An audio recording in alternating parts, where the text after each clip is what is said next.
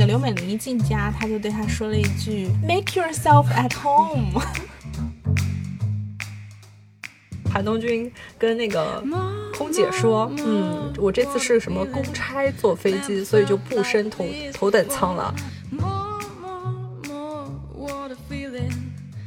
有些人就习惯在封面图放一个小众电影的一句台词，比如我，我封面反正是一个非洲的一张画，是不是也也是一些很奇怪的东西？人至为人很难不装吧，总有一些装的时刻。如果说真的是全然能够做自己的人，我想也不用在这个社会上做些什么，躺着就行了呗。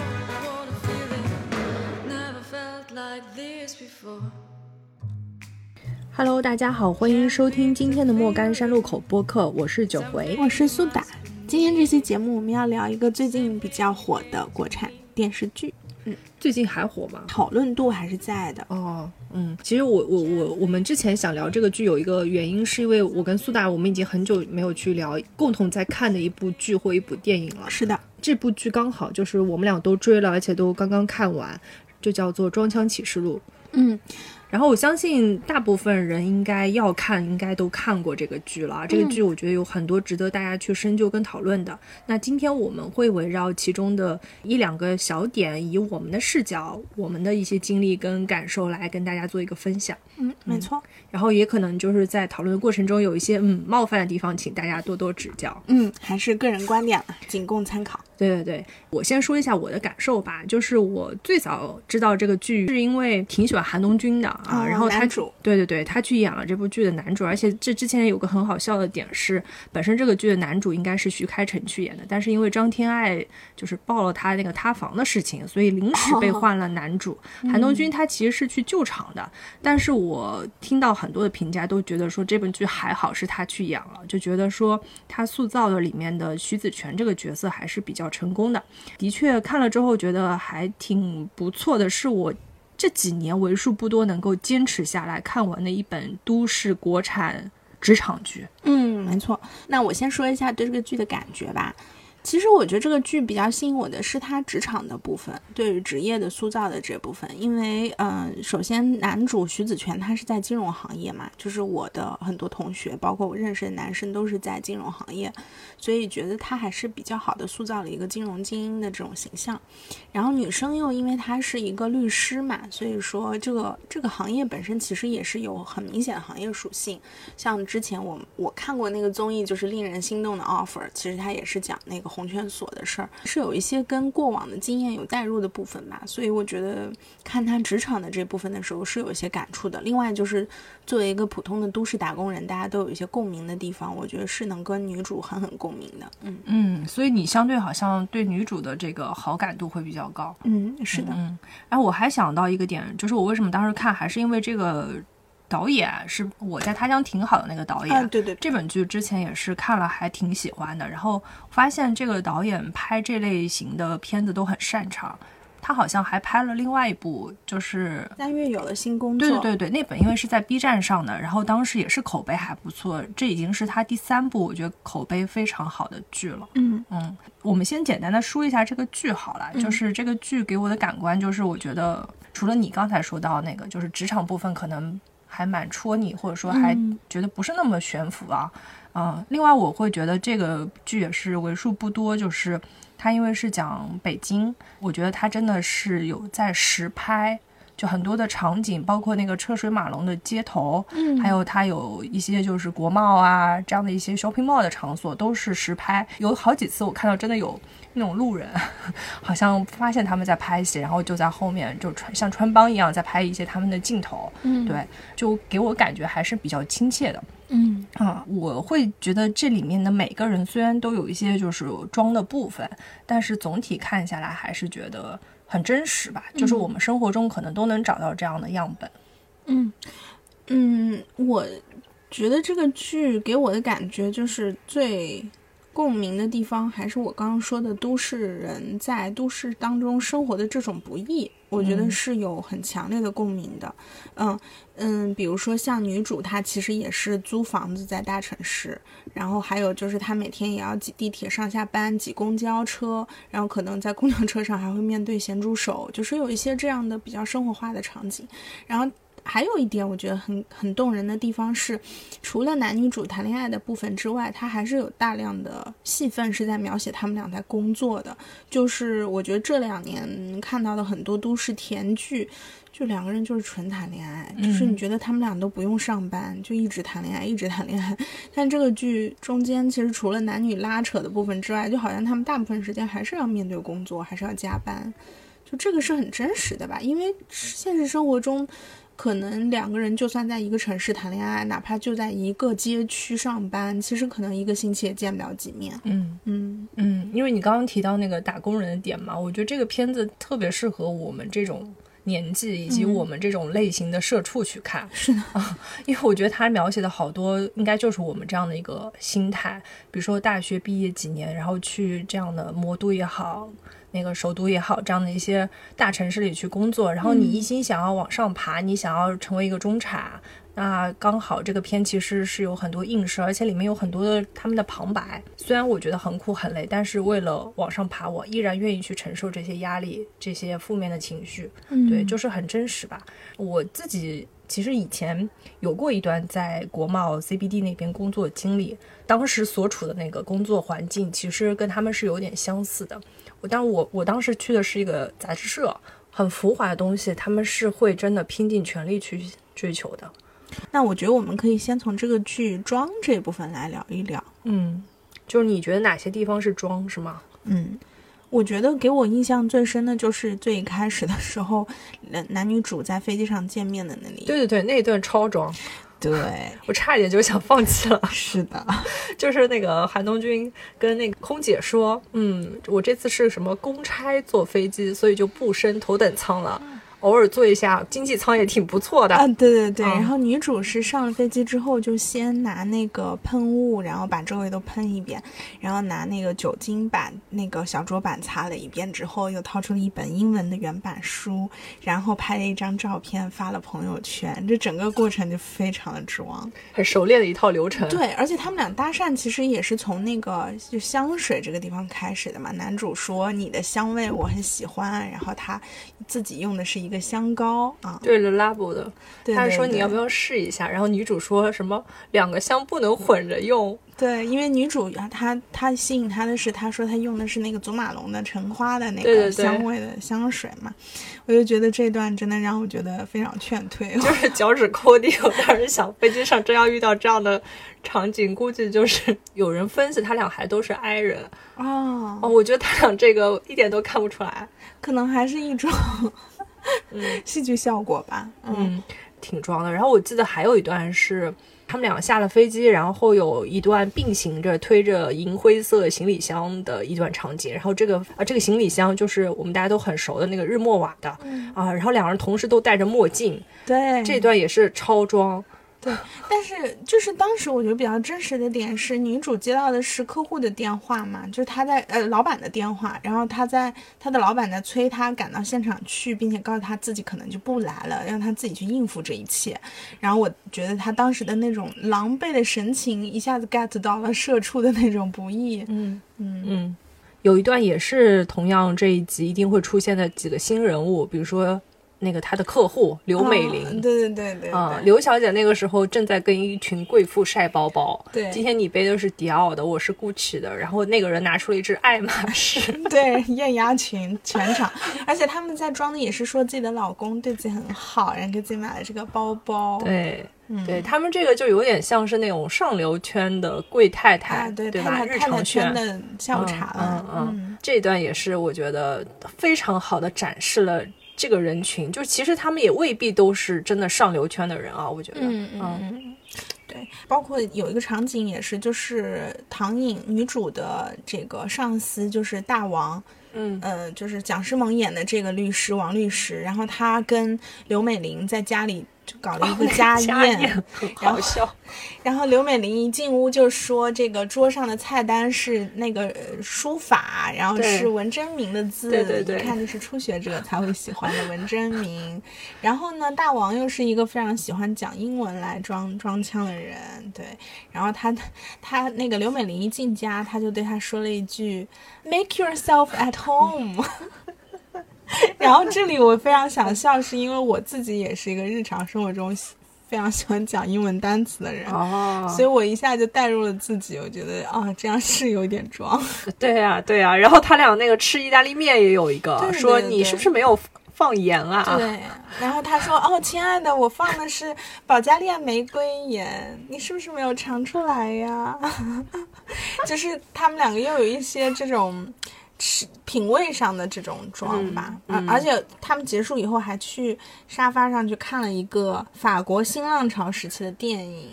对，那个电影据说很无聊，三个小时，然后三个人都要打瞌睡了。对，但是他们还是强撑着把那个电影看了。对，那个名字其实我当时看的时候还有一点印象，我特别想去记的，但是我们录制的这个时候完全就忘了。就是你，你可以明显看出来这几个人的妆嘛。嗯。然后，然后还有几个，我觉得也是挺装的。一个是唐颖同学，她有一个第一次应该是女二的，她那个薪资啊，后面成为她男朋友那个男的叫徐家柏啊，徐家柏。对他俩初次见面的时候是在一个酒吧嘛啊，对对。然后徐家柏说我要点一杯什么呃威士忌十二年，那个就是什么麦德龙吗？还是麦麦卡龙？反正可能就是 我们装逼失败。我反正我记不得，但是我这款酒我很印象很深，是因为我真的有一个同事，我每次出国他必让我在免税店里帮他带，然后有的时候有十二年，有的有十六年，然后他说就是你看到十二年和十六年都可以帮我买，随意。就是好像说起来就是十六年的什么泥煤味更重一点，嗯，然后这款酒我后来发现被唐颖嘴里说出来之后，也是突然之间才懂了，原来这种酒好像也是属于一个入门级别的酒，所以就是包括酒，其实它中间有一次装的那个，对，就这段它也很装。徐子泉请客户吃饭，然后那个是拿出了一个。一支那个酒，然后他还说这个有一定年份的酒很有可能会变质，让我们来尝一尝，看我们今天够不够幸运。我觉得最主要好像还是因为他们就是要接触的这些人吧，嗯，以及你你在什么样的场合，你就要见人说人话，见鬼说鬼话。就是有的时候也是需要这些妆来给自己加持一下，嗯，就而且就是你一定要说的比别人自信，你就赢了。这个我就想到那个王绿跟刘美玲的那一段，他们俩讲吃那个泰国菜里面加香茅。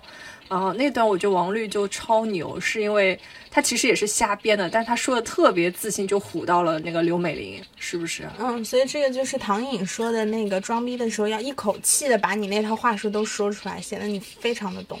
嗯，好，我们估计都不行，就这这些方面都不行。对，其实剧里面还有很多啦，比如说那个男主的手表啊，他们穿的衣服啊，背的包包啊，还有对，然后包括还有那个马七远，就是那个有钱人，他其实。身上也有蛮多装的点，尤其是在一些年轻女孩子面前也要表现的那种。哦，还有一个装的点，徐子泉的老板带他去一个运动，然后那个运动是那个嗯。砸锤子那个那个，然后就是我没见过那种健身的方法，就是前几年不是健身有人去练普拉提，显得自己好像比练瑜伽的人更特别一些。然后他练的那个东西我都不知道叫啥，就感觉更装一些。然后他自己就是以一种成功人士的姿态告诉徐子泉说：“这个就是你要足够专注，你才能够不让这个重的东西砸到自己。”我当时觉得哇哦，好装啊！这就是装的人的生活吗？但是我我觉得我们在看这个剧的时候，一定有在做一些对照，就是你可能会反思或者说检讨一下自己身上有没有这些装的点。嗯，你觉得有吗？我觉得我就是那个讲英文嘛，就是。我特别喜欢，我觉得讲英讲英文是很多，就是比如说外企出来的人啊，或者说在一些富 A 公司待过的啊，什么四大的人，可能都会有这种习惯。我我讲一个特别好玩的点嘛，就是我我我之前我是在那个大厂的公关部工作，然后我们隔壁部门是市场部，然后因为大家可能就是以前工作的状态不一样，比如公关部的人，他以前可能大多数媒体出身，然后他可能就是记者这样子，然后市场部的很多人他是广告公司出。身，然后你就明显发现广告行业的人会更装一些，然后就经常在女厕所听。听到有两个人突然说：“哦，亲爱的，你今天好美呀、哦，你今天这双鞋太适合你了。”然后每次听到这种时候，我都觉得特别的尴尬。就是我觉得这个点也是，而且他们也特别喜欢把一些普通的词用英文说出来，就好像这样才能表达自己。我觉得这个就超越了习惯的那个层面吧，就可能更多的有点像在装。你像我自己，有的时候可能是无意识的会蹦一些英文单词，嗯，但是我觉得就是就有点过了。嗯，其实你们那边还是很多人喜欢起英文名、花名，嗯啊，对，有的时候我也会觉得那个挺装的。嗯，但我觉得这个就是外企的工作习惯吧。还有就是，我想起来我，我之前有个老板，他也是一个非常装的人。那个时候吧，就是还不像现在流行什么鸟啊，这个户外的 Lululemon 啊这些东西的时候，他就已经在穿一些就是什么 All Birds 呀这种。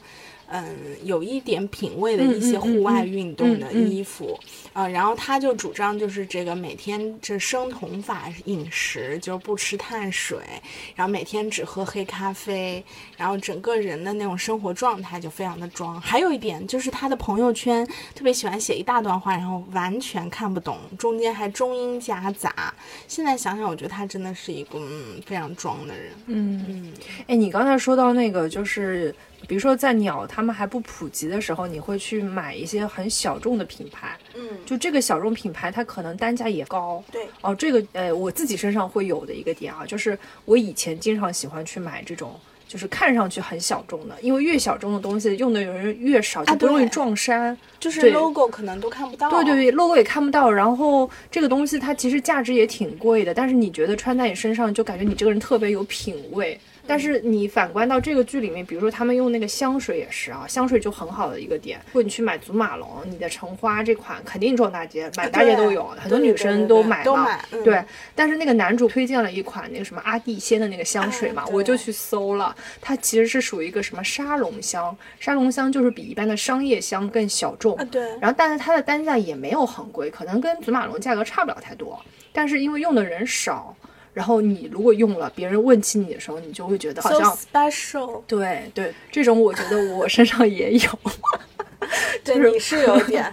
我刚认识的你的时候，就觉得对你的印象是你是一个喜欢用小众品牌的人。然后我觉得我们好像不往中产发展，但是你是会标榜自己是一个文艺青年，所以你会在一些品味上跟普通人那个差异化。对，但是我现在觉得就是对，而且我有一段时间就是每天晚上朋友圈要分享一首晚安曲，嗯嗯，然后那首歌一定就不是那种特别通俗流行的人唱。哦，这个也是一个，就是你通过选歌来代表你的品味，是我的一种品味。所以就比如说有些人说这个朋友圈装逼三件套嘛，这个头像、签名档和封面图。嗯嗯，有些人就习惯在封面图放一个小众电影的一句台词，比如我；有些人呢习惯在那个签名档写一句英文，比如“九回”。怎么然后我我也很装的是，我的签名档是繁体字，繁体字我我也想到朋友圈就有人每次发一大段的繁体字，我。这 这个吧，我觉得就是因人而异。这个可能是我们两个人最后装的一些地方啊，嗯，就是还挺有意思的。而且就是我们俩应该也都属于朋友圈不喜欢用真实头像的那种人，对吧？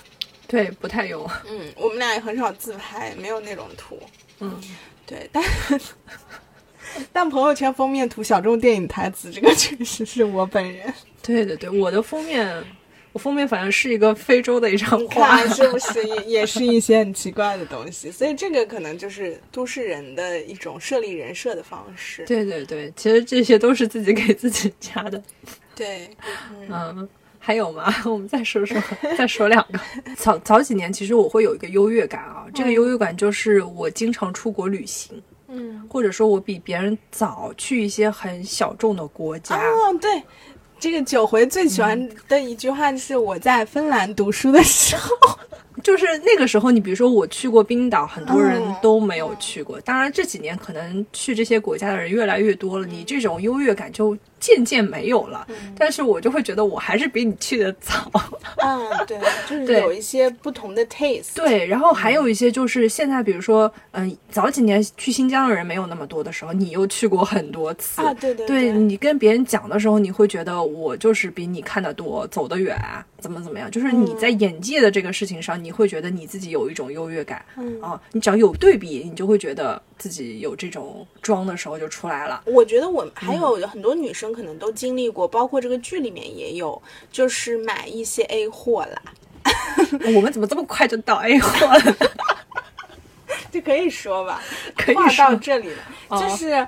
就是唐颖在这个剧里面也有过，就是她看上了一件应该是香奈儿的外套吧，对对对然后要几万、嗯这样子，然后她自己就去买了一个减标的一千多的一个衣服。后来就是刘美玲就跟她说，一件价值几万的衣服怎么会简标几几百块钱卖给你呢？这怎么可能呢？然后我就想到了，说我和九辉我们两个人也买过高仿的包。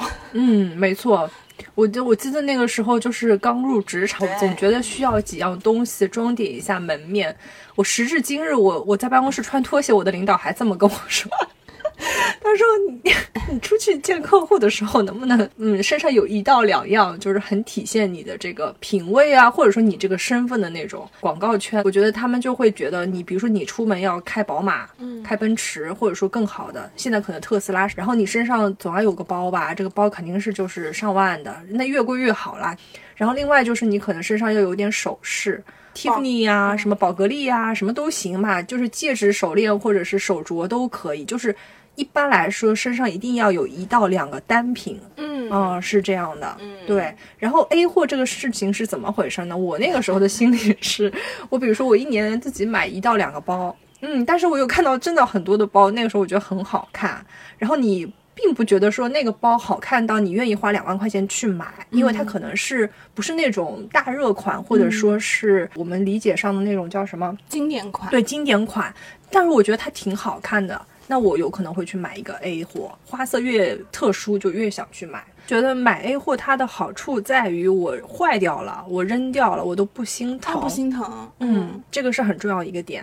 然后还有一个，我觉得我们那个时候也挺喜欢买的是中古包。啊，对，中古包流行过一阵子嘛，是的中古包就是可能单价也就小几千，但是也流行，，对，然后它的款式就很复古，而且它现在看不到。对对对，然后那个时候还挺愿意去淘这个的。当然嗯这几年就是觉得，哎，我都不想背了，我现在都天天背两块钱的包，两块钱真的有包吗？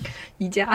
哦，我有一次见我一个同学，然后我背着一只五块钱的宜家袋子去，他说，哇，怎 么就背了一只五块钱的包来见我？我的装就是在包这一块的装逼启蒙，我觉得可能很多女生都有这种记忆，就是在我们上中学的时候，当时那个凤凰卫视的有一个主持人叫曾子墨，然后他写了一本书叫《墨迹》，他那里面就讲了自己非常非常爱买包，然后他那时候还把包叫做手袋。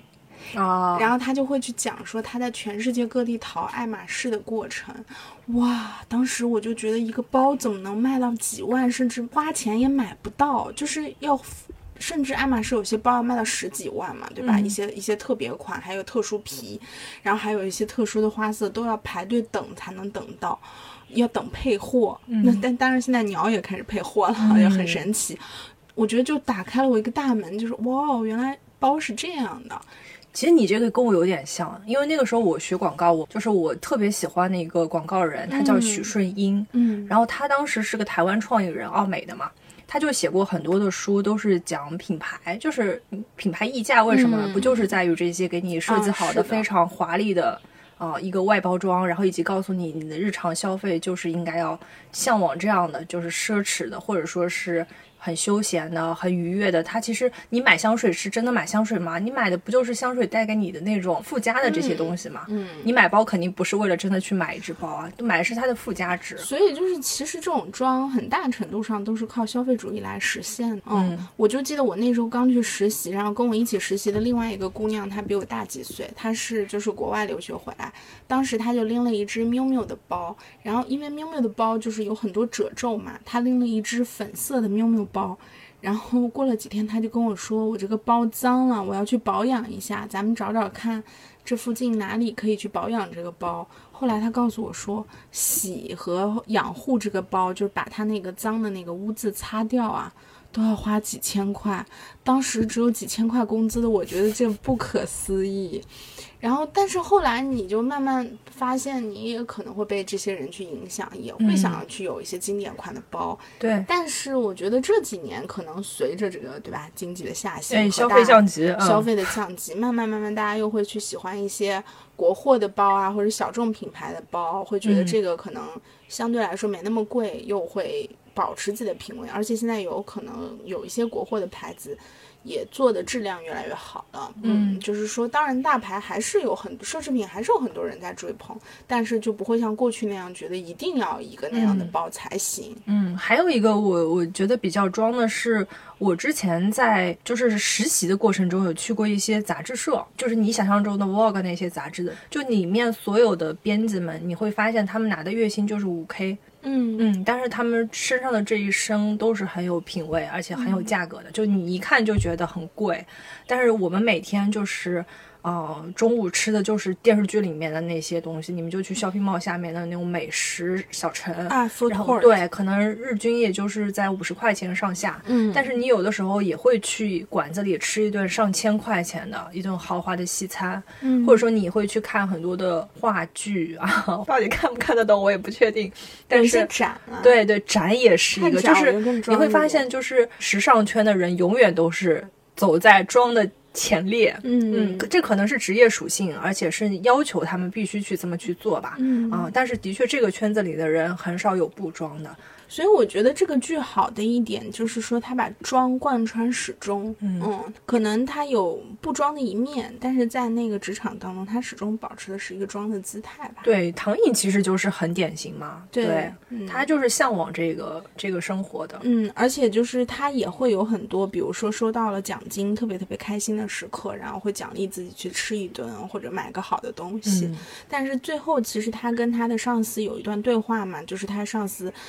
两百块买了一个高仿的鞋，他就说，呃，包不是高仿的，但是他当时就跟唐颖有一段对话，他说，如果你自己真的很金贵的时候，其实你就不需要这些奢侈品来给自己更多的加持了。这个也是这几年，其实我身边的人好像买奢侈品就越来越少了，而且大家好像更崇尚一种更极简的生活吧。对，而且还给这个极简的生活编了一个新的词，叫松弛感。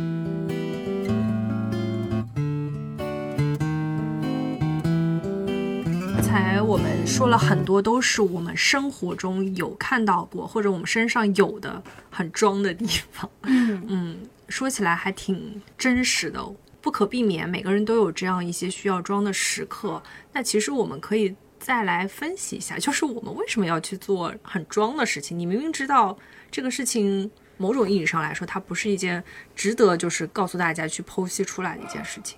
我觉得首先一个原因就是满足虚荣心嘛。嗯，这个应该是很多人的，男男女女都是。对，就比如说像我们刚入职场，想要有一个好的装备，就是其实是为了能够显得让自己更成熟一些，更老练一些，然后也能够就是显得好像我从事这份工作是更有意义和价值的。嗯，我也能够以这个作为一种门面去跟可能比自己更高阶的人去相处。嗯，我记得我刚入职场的时候，我妈说你好去买一些职业装了，买一双高跟鞋什么的。我当时就很疑惑的一个事，就是我难道上班非要穿的那么职业吗？就是唐颖其实很多衣服你觉得都是西装西裤是比较职业，但她有一些休闲的。然后她的领导不是就跟她说，你去见客户的时候不要穿的那么花枝招展、这么花里胡哨的衣服，就让她穿的就是比较有职业性一些嘛。这个我估计也是很多刚入职场的大学生都会面临的一个问题。我觉得。就是你怎么样迅速让自己看上去很专业？嗯，但我觉得这个可能也跟行业有比较大的关系。像我刚入职场是在金融行业嘛，它就是一个需要你穿的比较得体，然后会去穿制服，以及他穿正装，有的时候也是一种专业度的体现。包括唐颖，他律师行业其实也是专业度的体现。嗯，那个时候我也买了非常多的高跟鞋，嗯，现在都不知道去哪儿了。对，但但你会，但是是呃，如果你不是在这个行业的人，其实他平时根本就不会去穿这些衣服了。嗯，从职业化角度来说，应该是一个方面。然后第二个就是你刚才说的爱慕虚荣这个点，爱慕虚荣这个是你无论身处在哪一个行业的人都有可能的。这身行头就是为什么你自己要去？我觉得像我身边也有那种理工女、理工男，他们其实平常生活中完全不修边幅，但是他们依然会去买名车名包。这个完全很正常，而且所有人，比如说你刚入职场的时候，你买的第一辆车可能是十万块钱的，你总有一天你想要去买一辆四五十万的，对吧？每个人赚了钱之后就想去不停的去更换更好的，包括你房子也是，你住过六十平的，老破小的，你就想住大平层的，大平层住了，可能有一天你又想买别墅了，这人的这种物欲是无法去避免的。对，我觉得还有一个重要的原因就是社交的货币吧，社交面具嘛。就你为了混圈子，你可能为了跟其他一些圈子人去相融，你必须得拥有一些这样类似的东西。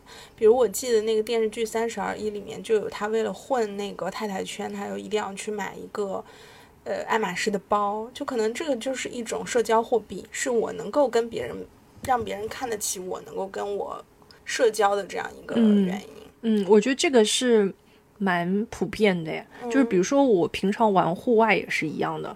就如果说你们两个人，哎，你看到你穿的这个衣服是什么鸟的衣服，然后我就会觉得，哦，你可能也是一个很喜欢户外的人，然后你会一下子通过这种很明显的一个标识，然后拉近跟这个人的一定的距离啊，因为你们两个可能品味或者说喜好上是很相似。对，他我不知道是不是也算你说的这种社交性的，嗯。还有种，我觉得去攀比的心理应该也是占绝大多数，而且你希望通过这样的一种方式，让你能接触到有钱人，攀高枝。对，有一天你说不定还能找个有钱人结婚，这个应该也是蛮多的。看到很多的负面新闻也是，就是会有。女生啊，什么贷款去买包包，挺多的。所以其实装的人本质还是因为有一些虚的部分吧，空虚的部分，所以他需要用一些物质的东西或者去装的这部分去填补他那块空虚的部分。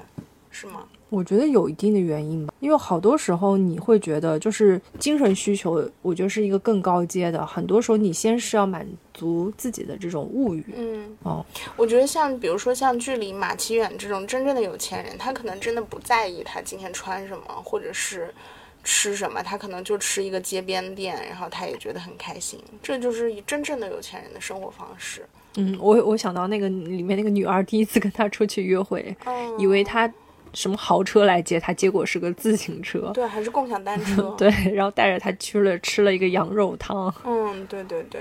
但包括他那个马启远后来就是带唐颖去参加自己一些社交活动的时候，另外一个男的带的女伴就是一个服务员出身那样一个女生，她其实就是后来也会装的自己去做博主啊，这种就给人一种好像很有品位的感觉。其实本质上这些有钱人都是看不起他们的嘛。嗯。对这个阶级还是比较难去跨越的。嗯，那我觉得这个剧比较好的一点，就是在装的背后，你也能看到一些就是社畜本身的这种心酸吧。而且你不觉得他们的装其实也是，就是你是在学习这种技能，嗯，就无非就是你从哪个渠道或者从谁的身上去学，因为大多数人都是没有经验的嘛，你不可能一下子一蹴而就就成为一个很装的人。嗯，对吧？比如说像我记得很很清楚，就是他们那个剪标那衣服那个，不就是有人分享告诉他有这样的一个方式，然后他就去做了吗？嗯，他的妹妹薪资跟他说是薪资还是同事？我是薪资跟他说，就是这是一种渠道货啊，就是有这样子的一种专门渠道，我可能能花特别少的钱买到那个很贵的衣服，但后来刘美玲就告诉他说。为什么我那么贵的衣服要这么便宜卖给你，对吧？嗯，就这个关键是刘美玲先看到大王穿了，对 对对，是大就是其实大王也是个装的人了，对对对，大王也是挺无奈的，嗯，但后来其实有出现，就是大王他自己也有很多心酸的地方，就是他自己其实得糖尿病，然后在病床上还要涂口红起来跟客户视频会议，就是其实也有很多真的酸的地方了，包括那个像。呃，唐颖也是，她在家里开视频会的时候，她可能上面穿的是正装，下面就穿一个自己的短裤、家居服，这样在家里，嗯，就装的背后都有另一面。每一个人就是成功的人士的背后都有挺心酸的一面。这个剧里面其实有很大一部分也在给我们讲这个。但其实徐子泉好像没有啊。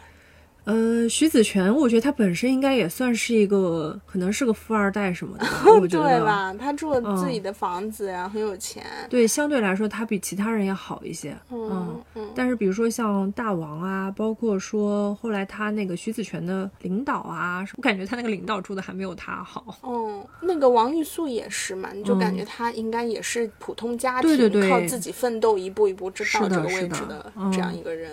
所以就是装的背后，其实可能也有很多，就是我们这种社畜的心酸吧。啊，包括刘美玲，她的老公其实出轨，嗯，这个也是。那她最后其实也是把她的假发摘掉了嘛，对，露出她真实的那个爆炸头。是的，是的。其实最后给大家展示的还有一面，就是社畜的这个真相，并且所有人最后其实都有所选择的，想要去躺平。这个是我们非常熟悉的话题。对对对对对。所以有什么时刻是你觉得你不想装了？就是你觉得好像更愿意做自己了？其实我我觉得这几年跟以前前几年比，就是我们之前播客里也聊过的很多什么物欲的降低啊、极简主义的这种，你会觉得疲惫。我的这种疲惫就是，比如说我经常会早上拍一些很精致的早餐，嗯，或者说你会发一些朋友圈都是摆拍的。就其实这个事情很累的啦，对。就是如果我不是为了要要发一些朋友圈或者做一个什么生活博主，我干嘛要搞成那样？我怎么随便怎么爱怎么吃怎么吃，然后我家里弄得乱七八糟都行啊？我觉得里面有一幕唐唐颖其实让我觉得很触动，是他点外卖，嗯，他点完外卖吃完之后，他不是说他不愿意收拾，就是有这么一刻让你会觉得很累。我为什么要去收拾呢？然后徐子泉不是说就是那你不收拾过一会儿，你的家里就是味道，都是那股味道。但是我其实，在那个时候就是非常。倾向于是唐颖的那种心态，就有的时候你回到家里，你的确就不想那么弄了，对，包括你吃饭什么的，你都懒得去做那一套东西了，对，我就。就爱怎么着怎么着，我干嘛非要活得那么辛苦那么认真呢？其实就是你在家里的一面，我觉得都是相对真实的。嗯，当你离开你的老破小的房子出去的那一刻开始，就是你要去经营自己和装自己的这么一面。我觉得有的时候你哪怕今天穿的是双拖鞋，你出去很随意，但有的时候你也是在强调你自己的一种符号标签。是的，就是你可能是个很随意啊，很很 chill，就是松弛感嘛。对对对，是不是？就最真实的是在家里的。所以你说要从什么时候开始不装了？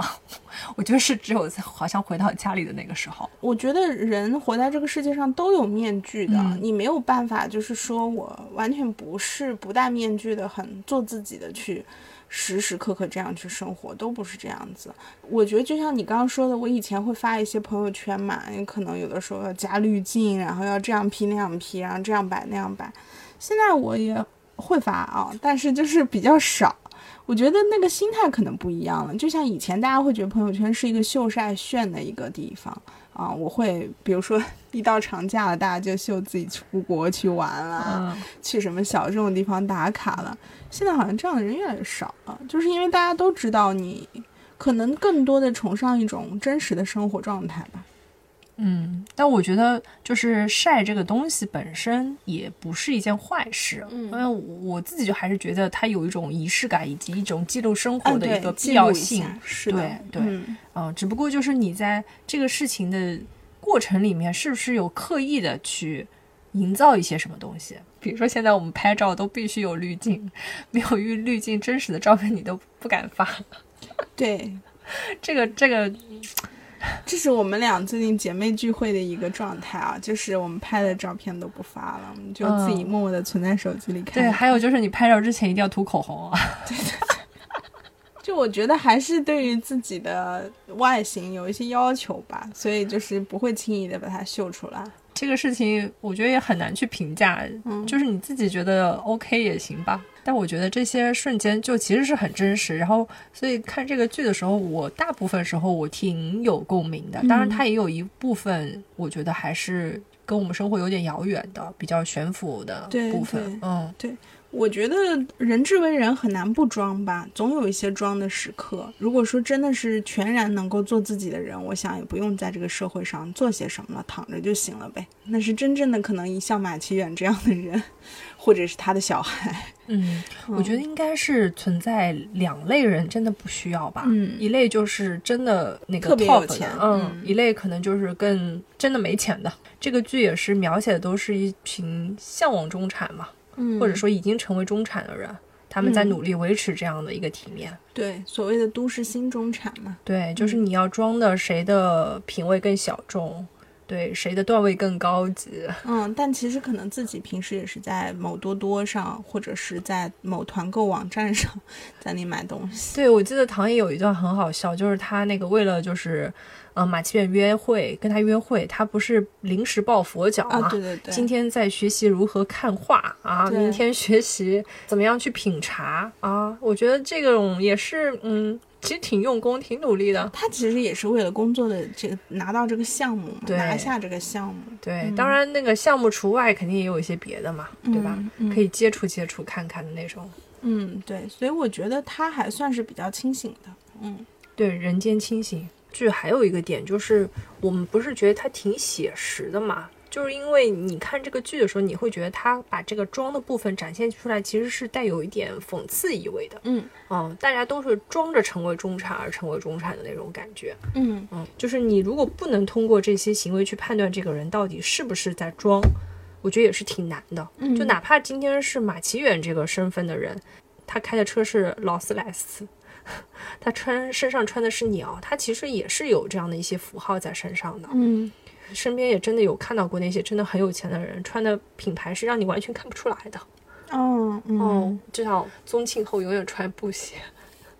对呀，我记得你讲过有一个企业家他是穿优衣库的，别人都以为他穿的是鸟。对对对，也是会有这样的。呃，北漂当然是大家比较有共鸣的一个。你会觉得还有别的什么城市很装吗？我觉得肯定是上海啊，中国最有逼格的城市，最 international 的城市，最 modern fashion 的城市。就是我，我最近大概是暑假的时候，有一次去上海，然后有朋友请我们去一个酒吧啊，然后那个酒吧里面，就是你明显感觉到，在跟那些酒保聊天的过程中，这些客人都在展现自己的所谓的 sense 品味，就是。他会去讲到说我要这个加这个，但是你要我要一种怎么样的口味？然后我当时听了就觉得哇哦，上海人民真的是会装，嗯，然后而且确实是那可能就融入他们生活中，成为他们生活的一部分了。就像我们说上海人就是血液里流淌的是咖啡嘛，就是他可能已经习惯了这样的生活方式了。就像有些人可能会觉得喝咖啡都是一种装，那如果你像我们现在这样。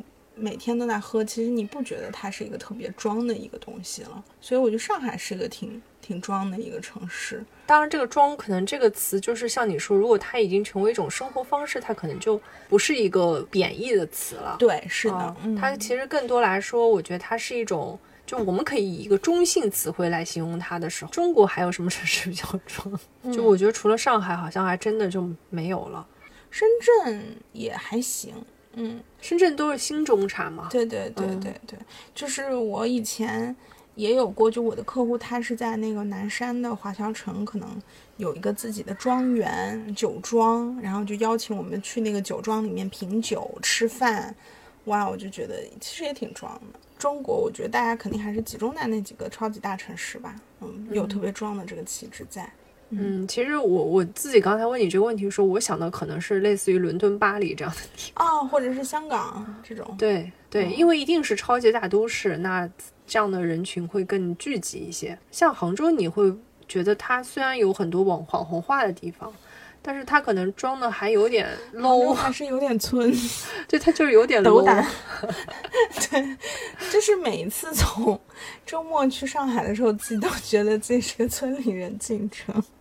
那种感觉特别明显，但有的时候你也会觉得很奇怪，就是你装的这些所有的点，你不觉得它都是很西方化的？嗯，把东方的文化的东西融入到你的身体里，而那种妆会让你觉得我也见过这样的妆，就是那种在茶园里面搞禅修，然后每个人都拿一本苏东坡，然后一边念经，然后穿着那种中式的新中式的服装，然后讲述它的面料是什么真丝的、丝绸的，这样那样，其实也挺装的。就是也有很多这样的人，就在杭州，但是可能不是我们日常中这种普通打工人接触的一些人吧。然后我就觉得他们真的很魔性。我有一次就因为工作的原因，被迫参与了一个一个太太圈搞的这样一个活动，然后他们就会放一些诡异的音乐，然后把你的眼睛蒙住，让你跳一些舞，所谓的解放天性。然后让你去拥抱周围的不认识的人，就超级可怕，挨人地狱简直是，就是非常恐怖。所以我觉得可能这种也是一种社交方式，或也是一种装，对他们来说，那个是他们追求的一种东西。就比如说像去年很火的那个围炉煮茶，我觉得其实就挺装的，不就是喝茶吗？嗯，哎，我也想到，我有一个朋友当时问我，杭州有没有什么地方是可以边听曲儿边喝茶的啊？对。然后我想了一下，好像。不是在苏州吗？对，苏州可能比较多一点，杭州还真的挺少的，是吧？今年其实比较火的还有看展啊，对，就是杭州这边的展也是很难抢票，嗯，包括。话剧、戏剧、脱口秀等等一系列的一票难求，但我觉得是这样的：如果你自己其实是真的热爱，不是附庸风雅，我觉得都不算是装吧。当然，我觉得我们两个号称文艺青年的人，其实有的时候有一些也挺装的。对啊，哎，你记得吗？有一年咱俩去乌镇戏剧节，然后看了一个剧，然后完全看不懂。哦，我记得孟京辉的吗？对对对对对。所以我以后再也没去过。我再也不看了，太可怕了，就是再也不去乌镇戏剧节了，因为真的是欣赏不来。因为有的时候我也会去看一些现当代的展嘛，你有的时候真的也不知道他要表达什么。嗯嗯，但是你会看一下，然后你觉得整个氛围还不错，然后所有人都跟你一样在那边看，你也不知道到底在看。然后大家就拍几张照片发朋友圈嘛，就来过就好。对对对，嗯，就所以现在就觉得大家装的逼格越来越高了。对对对，就是你要想要追赶这种装的潮流，其实还是蛮有难度的，也要做很多功课的，像唐颖一样。对，所以说其实可能真的能跟这些人混到一起，也是一件不容易的事儿。你得装的。高级嘛，对你得装的不留痕迹，嗯，是一门学问。是的，那我们就这个剧的部分，今天就先聊到这里。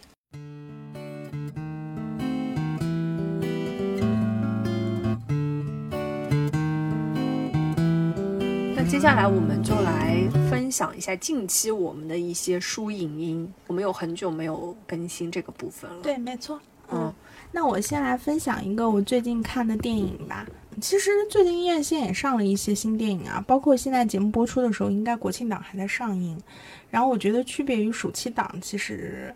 这段时间也上映了一些很不错的电影，像那个《奥本海默》，我也是去影院看的，就是很震撼。然后有很多号讲了，我就不说了。我分享一个我也是在影院看的电影，就是《永安镇故事集》。然后它其实是之前平遥影展的一个电影，它是由三个小故事组成的。然后，嗯，这三个章节我会觉得很惊喜，就是看完了以后觉得很惊喜、很新鲜。因为它的叙事的逻辑，包括它展现的部分，还有一些台词，呃，你会觉得确实是在讲永安镇这个镇上人们的生活，但是又区别于过往的一些讲这种小镇的电影，有浓浓的乡情。它时不时的会让你觉得剧情上有反转和有惊喜的地方，嗯，不是很按套路出牌，然后也会觉得很有意思。特别是你会觉得导演魏书君，他本身也是个九零后嘛。所以你会觉得他的很多表达实际上是很年轻化的，嗯，然后就会让你觉得看了之后挺惊喜。所以我觉得这个如果是后面上了流媒体，推荐大家可以去看一看。然后还有一个电影我看了，就是可能你也看了，就是《过往人生》。哦，对，我是八月份看的。嗯，对对对，我我觉得这个就是有一个女孩是韩国人，然后她后来移民去了美国，嗯，然后她就是。当年在韩国时期青梅竹马的那个男孩，后来又去纽约找她，这样一个过程。然后他可能再去找她的时候，他已经嫁作人妻了。然后他们重新回顾他们过往的这些年，然后有一次比较深刻的对话吧，嗯。然后那个对话也是发生在酒吧里面，就是她和自己青梅竹马的这个男孩，还有她现在犹太裔的这个老公坐在一起，三个人的一个对话。我觉得这个电影不能把它当成是一个去爱情的电影去讲，我觉得他想讲的东西很多，也包括就是他反复提到的一个词姻缘嘛，就是说人和人之间其实要有很多的姻缘机会才有可能相识，成为朋友，甚至成为夫妻。我觉得这个电影给我感觉拍的最好的一点就是他对于男女主角之间这种氛围上的处理，你会觉得很韩国。又有一些美国的那种感觉在，你会觉得他们两个人走在路上啊、散步啊，包括最后他们俩分别的时候，有一个长达两分钟的留白嘛，就是男主要打车要等那个 Uber 来要两分钟，然后这个电影真的就放了两分钟，他们俩什么都没说，女主就陪着男主走到门口去上那个 Uber 车，然后他就要离开纽约走了。那个两分钟实际上是空白的，但你会觉得那个留白让你觉得他们俩之间的那种。氛围达到了一个高点，最后这个女生其实是回来去拥抱了自己的丈夫，然后跟她的丈夫拥抱在一起的时候，她也哭了啊。那种氛围的营造，我觉得是挺好的。嗯，其实他们情感的部分给我印象没有很深，它还是一个讲讲移民身份认同的这种。是的。呃，其中有一段就是那个女主应该是她经常晚上说梦话，嗯，她都在说韩语。对。对，然后她的丈夫就提醒她这个事情，就她认为自己已经是一个完完整整，就好像是个美国人了。对她其实一直想要告别的都是自己的这种原来的这个韩国的这个这一段过往。嗯，但其实骨子里的这个东西，她是没有办法这么容易的根除掉的。对对。然后这个也是好像蛮多类似于这样的片子都在强调的。这个部分是我当时看的时候，我觉得，嗯，你这么努力的想要好像撇清自己的过去，但其实这个过去一直跟随着你。我觉得应该是到最后他可能也会释怀吧。就是尤其是他跟这样的一个青梅竹马，代表自己过去的一个男性，对，时隔这么多年的两次重逢，其实是对对对对。然后我觉得应该也是很好的去告别，以及更好的能接受现在的自己。而且我觉得这个电影反而打动我的是她和她这个犹太裔老公之间的感情。他们两个人有一段非常深刻的对话，就你刚才说的，她在睡前，她的丈夫告诉她说：“你其实说梦话说的都是韩语。”然后就紧紧拥抱了他。我觉得他们之间的沟通非常好。嗯，就是首先这个女主非常清醒，她没有觉得说是自己的旧爱回来找自己，所以我要把这段感情找回来。她同时也给了她丈夫足够的尊重，她把她所有的想法都全然的告诉她的丈夫。然后她的丈夫其实是有很大一部分都是在吃醋嘛，因为他会觉得他怕失去他的妻子，但是他也会很坦诚的告诉他说，问他说。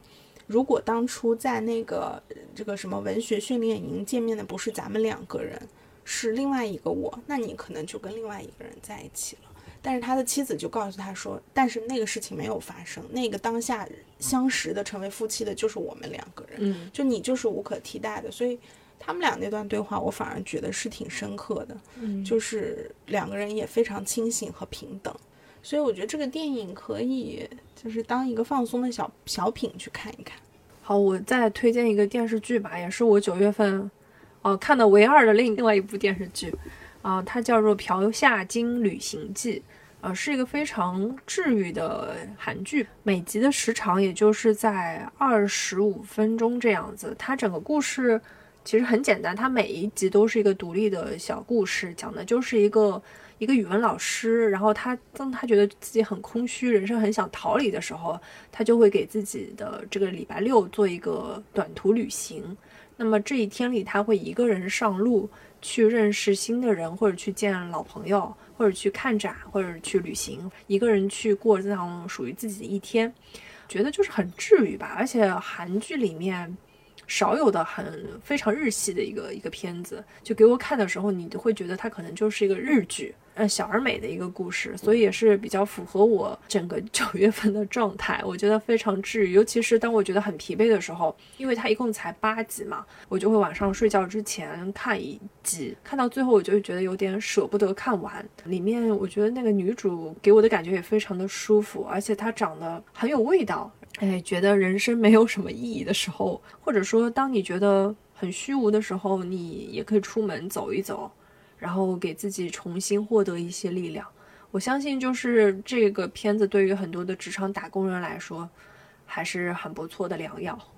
好的，那我再来分享一个我最近看的话剧吧，也是我最近觉得非常触动的一个。话剧是最后十四堂星期二的课，嗯，然后他主演其实只有两个人，一个是呃台湾的舞台剧大师金世杰，还有一个是台湾的综艺节目主持人卜学亮。然后这两个人，嗯，这个故事其实比较简单，讲的是就是有一个嗯专栏作家，然后他嗯在自己毕业以后很多年了之后发现，嗯原来当初他大学时候关系最好的一个教授莫里，然后得了那个渐冻症，就是呃生命快要。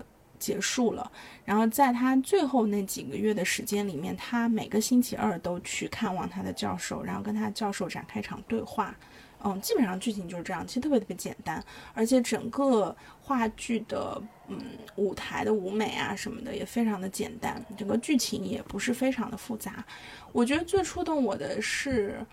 嗯，他们完全是靠演员对于整个台词的演绎和表演来充分展现两个人之间的那种关系。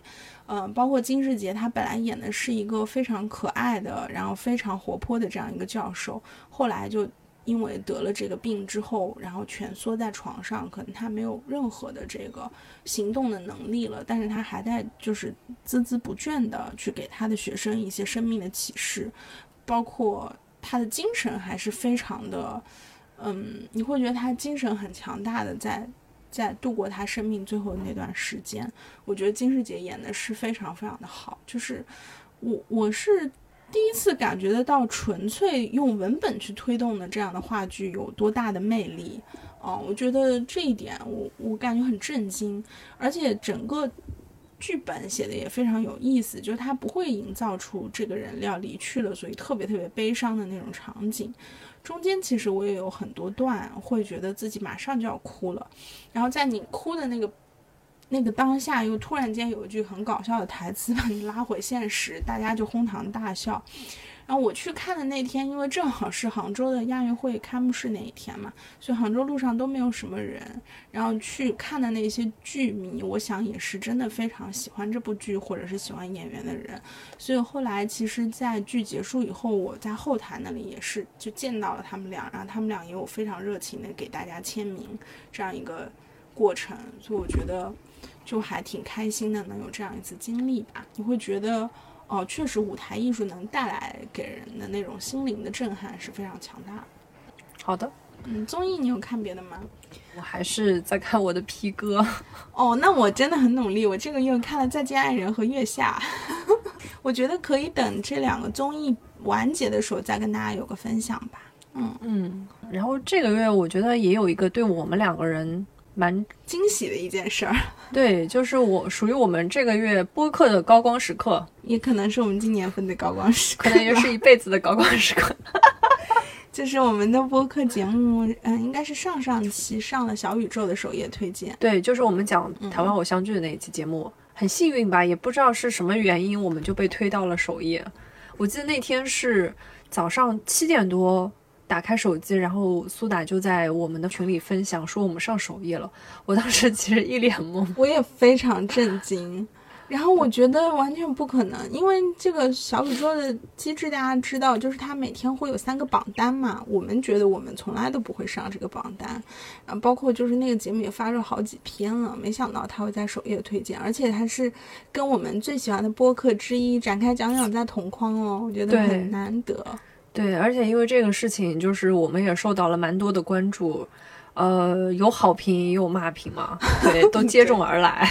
就是那两天刚好我人在出差，我就记得在工作间隙，苏打就一一直给我发消息，或者说我自己也会点到那个小宇宙的那个嗯评价那个地方去看一些有什么样新的评论，及时的回复一下，讨论一下。对我。我记得当时九回发条消息给我，他说：“原来上首页就是这样的感觉呀。”对，的确一下子就是我们接到了，我们获得了非常多的反馈，这个是以前可能没有那么激烈的，那么快速的。我觉得以前我们两个人做播客的心态，其实更多时候是一种我们个人生活的分享，没有想过说它会被放在一个更大的地方被大家去看到。对，所以我觉得也提醒我们两个人要 更加努力的做节目吧。嗯，更加认真、谨慎、仔细的去做节目。对对对，所以我觉得可能听我们这一期播客的朋友，也有一些是因为我们这次上首页才新关注的朋友，对我们也可能还不够了解。我想以后的节目里面，大家也有互相熟悉和了解的一个过程。是的，是的，而且我们这个播客吧，之前一直都给人感觉是一个小而美、很小众的播客，就是不红啦，就是不红。就是跟我们串过台的节目都红了，我们还是不红。嗯，但是我们有一个小的粉丝群，大家还是比较捧场的。对对，也谢谢一直在群里面坚守和支持我们的听友。所以这期的最后，我们还是要为我们的听友群打个小广告。觉得我们的风格你们很喜欢，或者能接受，并并且愿意跟我们更多的进行一些交流，就欢迎加入到我们的粉丝群里来。嗯哦，不用害怕，哪怕你是个 i 人，我真的看到有一个评价特别有意思，他说，嗯、主播说的什么什么，副主播说的什么什么。然后当时想，我为什么被副主播了？为什么不知道？就是我们两个人其实也没有主和副这样的区别啊，对对对对对我们俩就是就是只是有一个人喜欢习惯先开场而已。对，，然后有的时候就是这个话题，这个人感兴趣，他就多说一点。嗯，嗯，所以我我觉得可能对于我们来说，这也是我们坚持三年多一直在做播客一个小小的奖励吧。而且很多人给到的反馈都是你们坚持三年这个事情非常不容易。嗯，真的吗？有这个反馈吗？有好多我身边的人就是听到这个事情的第一反应就是你怎么还在做播客呢？哦，对对对对，就是觉得你这个播客又没火，然后也不盈利，又不干嘛的，你干嘛还一直在做呢？所以我觉得我们今天分享的《装腔》这个剧，其实可能也是我们两个都市嗯女生的一个折射吧，就是大家都有一些想分享的、想表达的，也想通过播客这样一个渠道，能够把大家聚拢起来，共同去 share 这样的一些感受。如果你跟我们有共同的感受，欢迎继续关注我们。对，我们的播客马上就有一个新的标签，我们是什么？三十五，什么 大龄女青年、单身社畜，什么播客是不是？对，就是我们这期上首页之后，我的一位朋友也是科幻作家纽泰普老师，专门在微博里推荐了我们这期播客，给我们了一些标签，然后我们可能未来也会往继续往这个方向去走吧。对，强调一下啊，不是三十了，我们已经快三十五了。这个九回单方面认为的，我拒不承认。好的，那我们这期节目就先这样。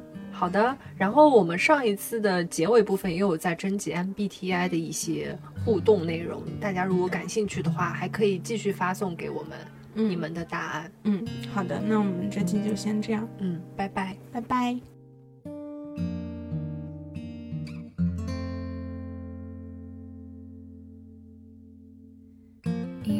以为自己就是周末的礼拜三。你说别太死板，不